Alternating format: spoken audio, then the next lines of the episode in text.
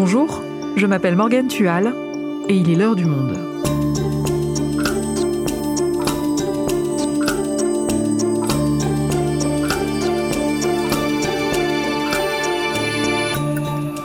Aujourd'hui, que peut-on attendre de la COP26 qui s'ouvre ce dimanche à Glasgow, au Royaume-Uni? Depuis près de 30 ans, les pays du monde entier se réunissent chaque année lors d'un sommet pour accélérer la lutte contre le changement climatique.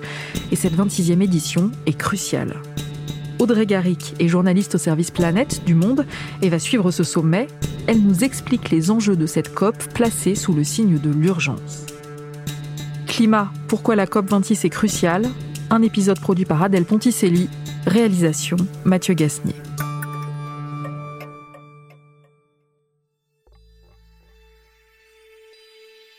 J'invite maintenant la COP à adopter le projet de décision intitulé Accord de Paris qui figure. Nous sommes le 12 décembre 2015 au Bourget, près de Paris.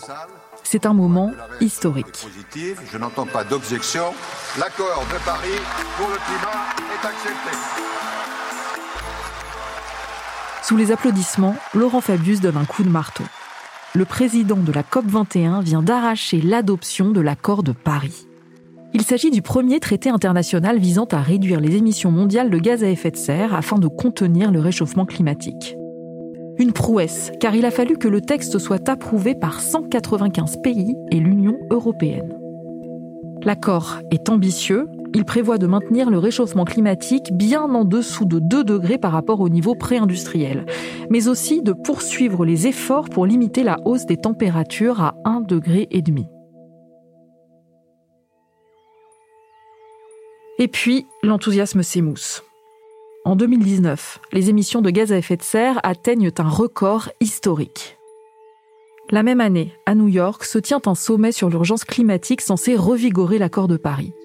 La militante écologiste Greta Thunberg, 16 ans, interpelle les dirigeants de la planète sur leur inaction. Dreams. Elle liste les conséquences de la crise climatique, ces personnes qui souffrent, qui meurent, ces écosystèmes qui s'effondrent.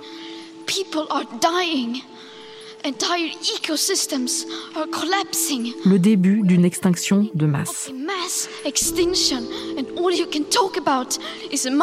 Elle dénonce le conte de fées, celui d'une croissance économique éternelle. Economic growth.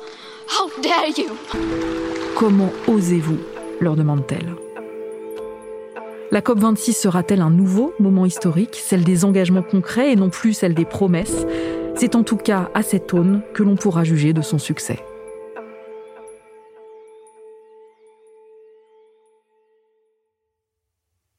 Audrey, tu vas suivre la COP26. Elle a lieu quelques mois après la sortie du dernier rapport du GIEC qui dresse un constat effrayant. Pour bien saisir les enjeux de ce sommet, est-ce que tu pourrais nous rappeler les conclusions de ce rapport? Alors le GIEC, c'est le groupe d'experts intergouvernemental sur l'évolution du climat. C'est une instance qui est intégrée à l'ONU. Il a effectivement publié le 9 août un rapport qui était alarmant. C'est le premier volet de son sixième rapport d'évaluation. Et il fait l'état des lieux des connaissances les plus à jour sur les bases physiques du changement climatique. Il fait la synthèse en fait de 14 000 études scientifiques.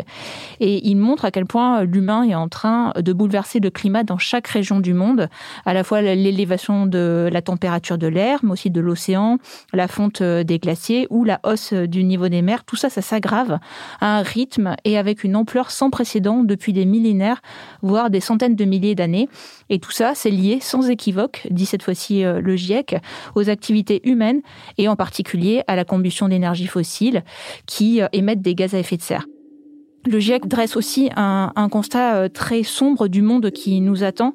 C'est celui de catastrophes climatiques en cascade si on continue de brûler des combustibles fossiles à un rythme élevé, et aussi euh, de changements irréversibles comme la montée du niveau des océans ou de la fonte des glaces, quoi qu'on fasse. Et ce qui était euh, peut-être d'autant plus frappant au moment de l'apparition de ce rapport, c'est qu'il est intervenu quand il y avait des, des incendies en Turquie, en, en Grèce, aux États-Unis, en Russie, des inondations en Chine, en Allemagne, en Belgique. La Turquie face aux pires incendies de son histoire. La Grèce est en feu, plus de 80 morts et des centaines de disparus après les inondations. 150 000, c'est le nombre de feux actuellement en cours dans le monde. Et toujours de nombreux portés euh, disparus. C'est l'illustration en fait que le changement climatique se résume pas à des projections, à des chiffres, mais qu'il est vraiment déjà là partout et euh, qui nous touche tous. Et est-ce que ça veut dire que même si, imaginons que ce soit possible, du jour au lendemain, on n'émet plus aucun gaz à effet de serre, c'est déjà trop tard? Alors bah, le GIEC euh, montre euh, deux aspects, que c'est trop tard pour certains aspects, comme la fonte des glaces, ils disent que c'est irréversible, et la montée du niveau des mers, elle est aussi irréversible, elle va se poursuivre quoi qu'on fasse. Mais après, il y a des marges de manœuvre sur d'autres aspects. Si on agit euh, maintenant pour réduire nos émissions, on verra des, effets euh, dans 10 ans ou dans 20 ans. On peut encore euh, limiter la montée du niveau des mers. Elle va se poursuivre, mais elle pourrait être moins élevée que si on n'agit pas. Et on pourrait aussi stabiliser le réchauffement lui-même, la température et les événements extrêmes. Donc, on peut encore limiter pour les scientifiques un réchauffement qui aurait des impacts plus graves pour les populations et pour l'humanité. Et pour ça, concrètement, il faut faire quoi? Il y a différentes choses qu'il faut faire. Il faut sortir euh, complètement des énergies fossiles. Il faudrait arrêter la déforestation. Il faudrait replanter euh, là où on peut aussi. Et euh, aussi s'attaquer à d'autres gaz à effet de serre que le dioxyde de carbone, par exemple au méthane, qui est un gaz qui est beaucoup plus puissant que le CO2 et qui a une durée de vie plus courte dans l'atmosphère. Donc ça peut être intéressant pour limiter le réchauffement à court terme.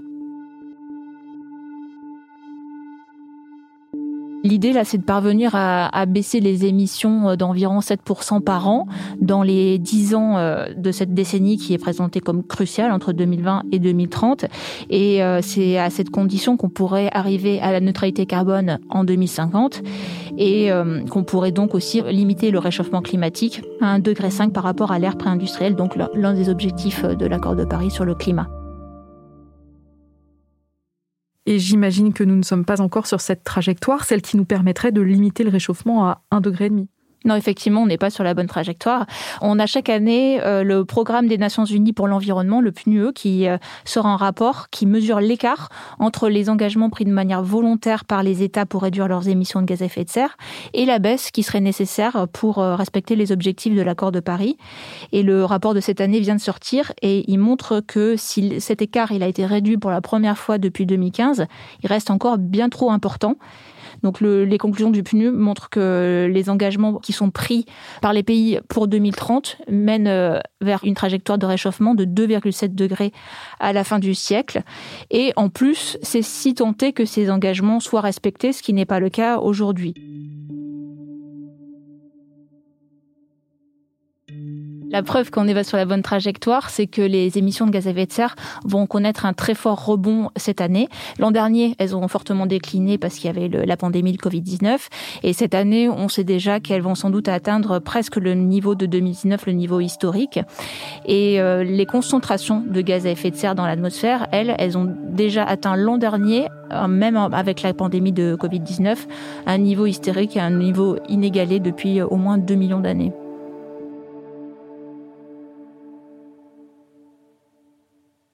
Et donc ce dimanche s'ouvre la COP 26. Déjà, est-ce que tu peux nous rappeler ce qu'est une COP? À quoi ça sert? Alors une COP, l'acronyme COP en anglais Conference of the Parties, c'est la conférence des parties de la Convention cadre des Nations Unies sur les changements climatiques. Cette convention cadre, c'est un traité international qui a été adopté au sommet de la Terre à Rio en 92 et qui reconnaît l'existence du changement climatique d'origine humaine et qui donne aux pays industrialisés le, le primat de la responsabilité pour lutter contre le changement climatique. Sceptique à l'origine sur l'issue du sommet de la Terre, François Mitterrand, dès son arrivée à Rio, ne cachait pas sa satisfaction sur les résultats obtenus. Que cette conférence soit surtout le début d'un processus destiné à se poursuivre et à s'amplifier. Cette convention, donc, elle a été ratifiée par 196 euh, États et l'Union européenne, et elle instaure des conférences des partis qui se réunissent chaque année lors d'un sommet mondial où sont adoptées par consensus toutes les décisions qu'on va prendre pour lutter contre le dérèglement climatique. Et ces COP, ces conférences, elles ont lieu chaque année dans une ville différente, selon un système de, rotation euh, des continents. La, première de ces COP, elle s'est tenue à Berlin en 1995. Et après, parmi les COP euh, les plus marquantes, on peut peut-être citer la COP 3, qui est organisée au Japon en 97 et qui a vu l'adoption du protocole de, de Kyoto. Les 159 pays participant à la conférence de Kyoto se sont entendus sur un projet de traité concernant la réduction de l'effet de serre. C'est la première fois qu'à l'échelle terrestre, on tente d'infléchir l'influence de l'homme sur le climat de la planète. Le protocole de Kyoto, c'est le, premier euh, traité international pour euh, réduire les émissions de gaz à effet de serre, mais il concernait que les pays industrialisés. Et après, il y a eu la COP 21 qu'on connaît tous euh, à Paris ou au Bourget en 2015, et elle qui a débouché sur l'accord de Paris sur le climat, qui cette fois-ci oblige tous les pays du monde, développés comme en développement, à réduire leurs émissions de gaz à effet de serre et qui fixe les objectifs de ne pas dépasser un réchauffement de 2 degrés et si possible 1,5 degré. Est-ce que cette COP26 qui commence là doit être particulièrement importante elle aussi? Oui, elle est, elle est cruciale. Il y a plusieurs points qui expliquent à quel point elle est importante. D'abord, c'est parce que c'est euh, la plus importante depuis euh, l'accord de Paris, parce que en 2015, à Paris, tous les pays ont pris des engagements volontaires de réduction de leurs émissions de gaz à effet de serre, mais on savait déjà que ces engagements, ils étaient insuffisants pour parvenir à la neutralité carbone. Donc les pays se sont mis d'accord pour revenir tous les cinq ans avec des nouveaux engagements plus ambitieux. Et donc là, en fait, on arrive à la fin de ce cycle de cinq ans. Donc normalement, ça devait être en 2020, mais la COP26 a été repoussée d'un an à cause de la pandémie. Donc du coup, la COP26, c'est maintenant et c'est le moment où on va vérifier si les pays euh, ont bien des engagements accrus pour relever euh, leurs ambitions. Et donc c'est un peu un test de crédibilité de l'accord de Paris. Est-ce que ça fonctionne? Est-ce que les pays sont vraiment en train de lutter contre le changement climatique de manière euh, efficace? Et après, c'est aussi une COP cruciale parce que, euh, on l'a dit, depuis 5 ans, depuis 6 ans, l'urgence climatique s'est fortement accrue. On a désormais des, preuves euh, tous les jours, euh, tant dans les rapports que dans la réalité, que c'est très grave. Et donc, on attend que les États relèvent effectivement leurs ambitions de manière collective. Est-ce qu'on sent justement une prise de conscience de la part des différents pays? Est-ce qu'il y a eu des annonces, par exemple, en amont de cette COP? Alors ces, ces, dernières semaines et même ces derniers mois, effectivement, il y a eu beaucoup d'annonces de nouveaux objectifs de réduction euh, des émissions pour 2030. Par exemple, le, Japon qui a fait euh, qui a fait ça il y a pas longtemps. Euh, des nouveaux engagements de neutralité carbone. cette fois-ci, c'est au milieu du siècle, y compris de pays récalcitrants. il y a l'Arabie Saoudite qui a qui a fait des annonces, le Bahreïn, l'Australie, la Russie. Tous se sont engagés à aller plus loin. Après, malgré ces progrès, on est encore euh, loin du compte. Mardi, euh, le secrétaire général de l'ONU, Antonio Guterres, a dit qu'on était toujours sur la voie d'une catastrophe climatique et que le leadership dont on a besoin est absent. Un avenir à 1,5 degré est le seul avenir vivable pour l'humanité. Et je demande aux chefs d'État de se mettre au travail avant qu'il ne soit trop tard. Pour Antonio Guterres, si l'effort doit être collectif, l'attente est plus forte vis-à-vis du G20 qui représente 80% des émissions mondiales de gaz à effet de serre. Et dans l'immédiat, seuls 11 de ses membres ont accru leurs efforts.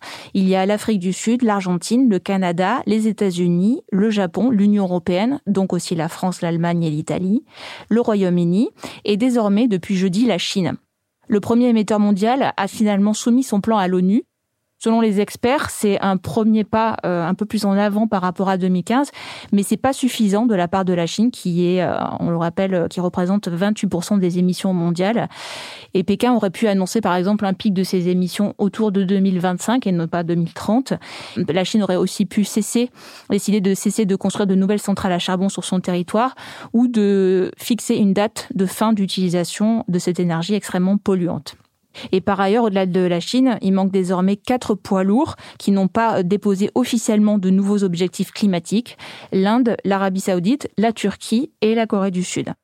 Et le problème, c'est que les autres grandes puissances du G20 ont soit adopté des nouveaux objectifs qui marquent aucun progrès, comme l'Australie ou l'Indonésie, soit pire, qui vont provoquer une hausse des émissions de gaz à effet de serre par rapport au précédent plan de 2015, comme le Brésil, le Mexique ou la Russie. De sorte que si on prend tous les plans qui ont été révisés ou non des 191 pays, on voit maintenant que les émissions de gaz à effet de serre, elles vont augmenter de 16% d'ici à 2030 par rapport à 2010, alors qu'elles devraient évidemment baisser et baisser de même de 45% pour avoir une chance de limiter le réchauffement climatique à 1,5 degré. Et en plus, tous ces engagements ne sont pas pour l'instant respectés. On continue d'investir massivement dans les énergies fossiles et on a aussi raté l'occasion d'une relance verte post-Covid-19. Et enfin, il y a un peu la question aussi de, des engagements pour 2050 donc, euh, ou 2060, donc cette fois-ci des engagements de neutralité carbone à plus long terme. Et là, en fait, c'est certes ambitieux pour les pays qui s'engagent à ne pas avoir en fait euh, plus d'émissions de gaz à effet de serre que les puits, euh, les forêts, etc., où les technologies ne peuvent en absorber.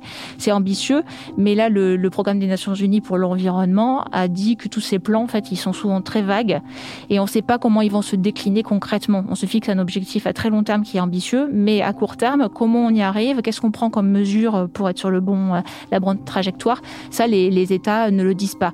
Donc ça pose beaucoup de questions et sur le plan de l'ambition, on n'y est pas, le compte n'y est pas.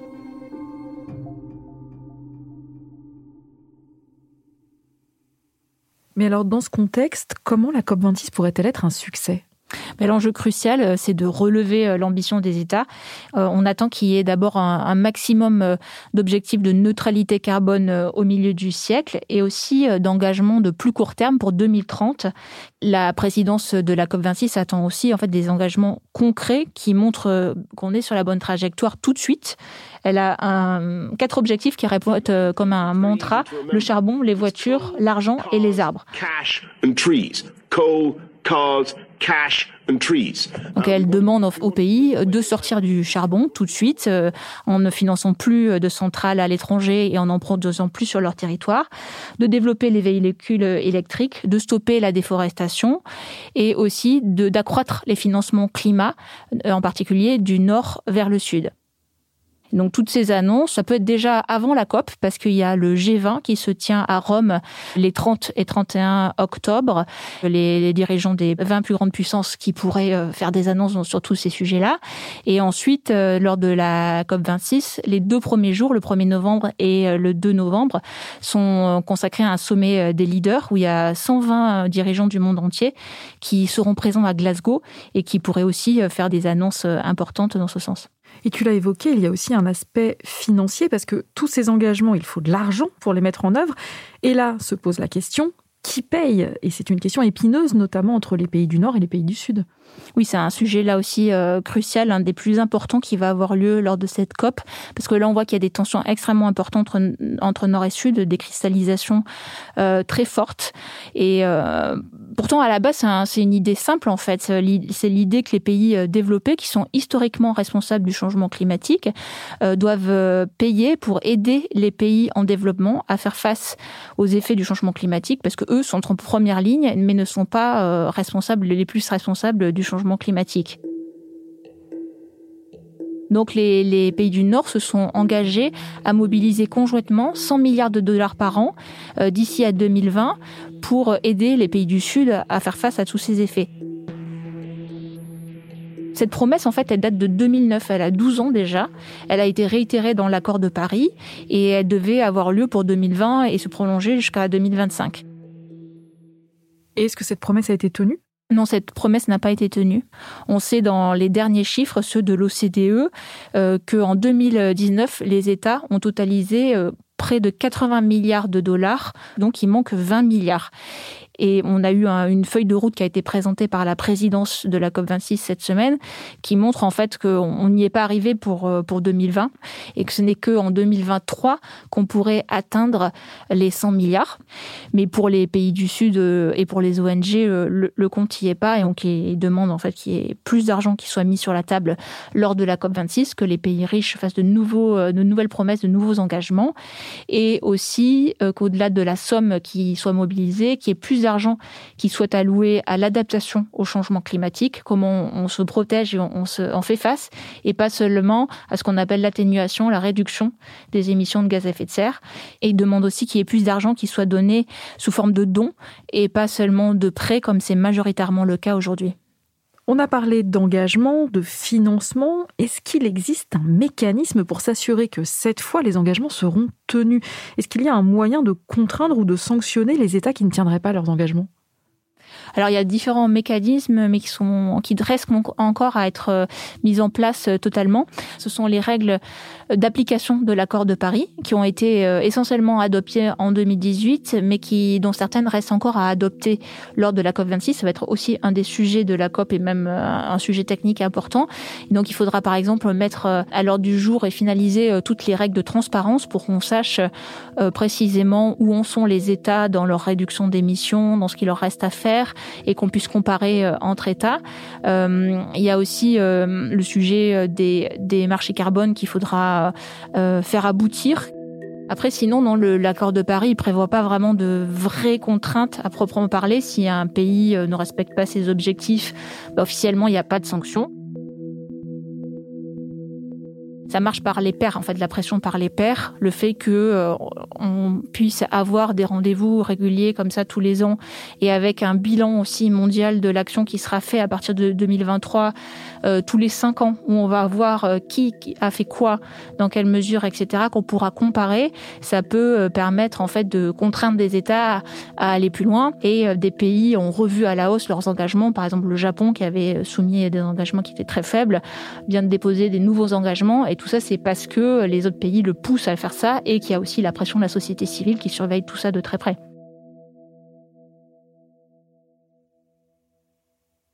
Donc pour résumer, pour que cette COP soit un succès, il faut donc quatre choses. Des engagements ambitieux de réduction des gaz à effet de serre, des engagements concrets pour mettre fin à la production de charbon, de méthane ou baisser la déforestation. Il faut aussi des engagements financiers qui ont l'air très difficiles à obtenir. Et enfin, fixer des règles de transparence.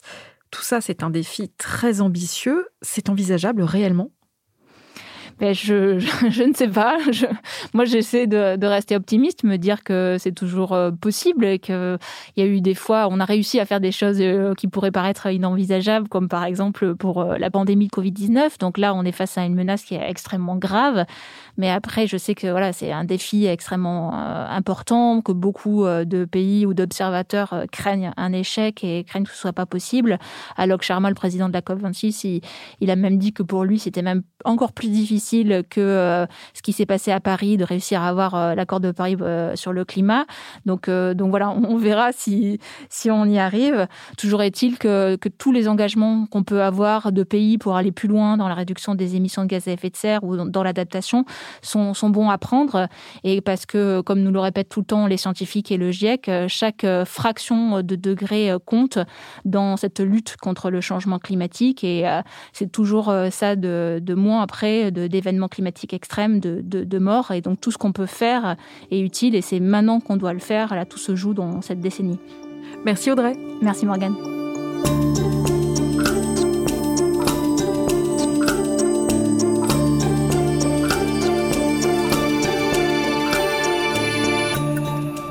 Pour suivre au jour le jour la COP26, vous pouvez consulter tous les articles de la rubrique Conférence Climat en vous abonnant sur notre site lemonde.fr. Vous y retrouverez tous les articles d'Audrey Garrick et Cécile Ducourtieu qui suivent toutes les deux le sommet. C'est la fin de l'heure du monde, le podcast quotidien d'actualité proposé par le journal Le Monde et Spotify. Pour ne rater aucun épisode, vous pouvez vous abonner gratuitement au podcast sur Spotify ou nous retrouver chaque jour sur le site et l'application lemonde.fr. Si vous avez des remarques, des suggestions ou des critiques, n'hésitez pas, envoyez-nous un email l'heure du monde L'heure du monde est publiée tous les matins, du lundi au vendredi, mais lundi prochain c'est férié, on se retrouve donc mardi. À bientôt.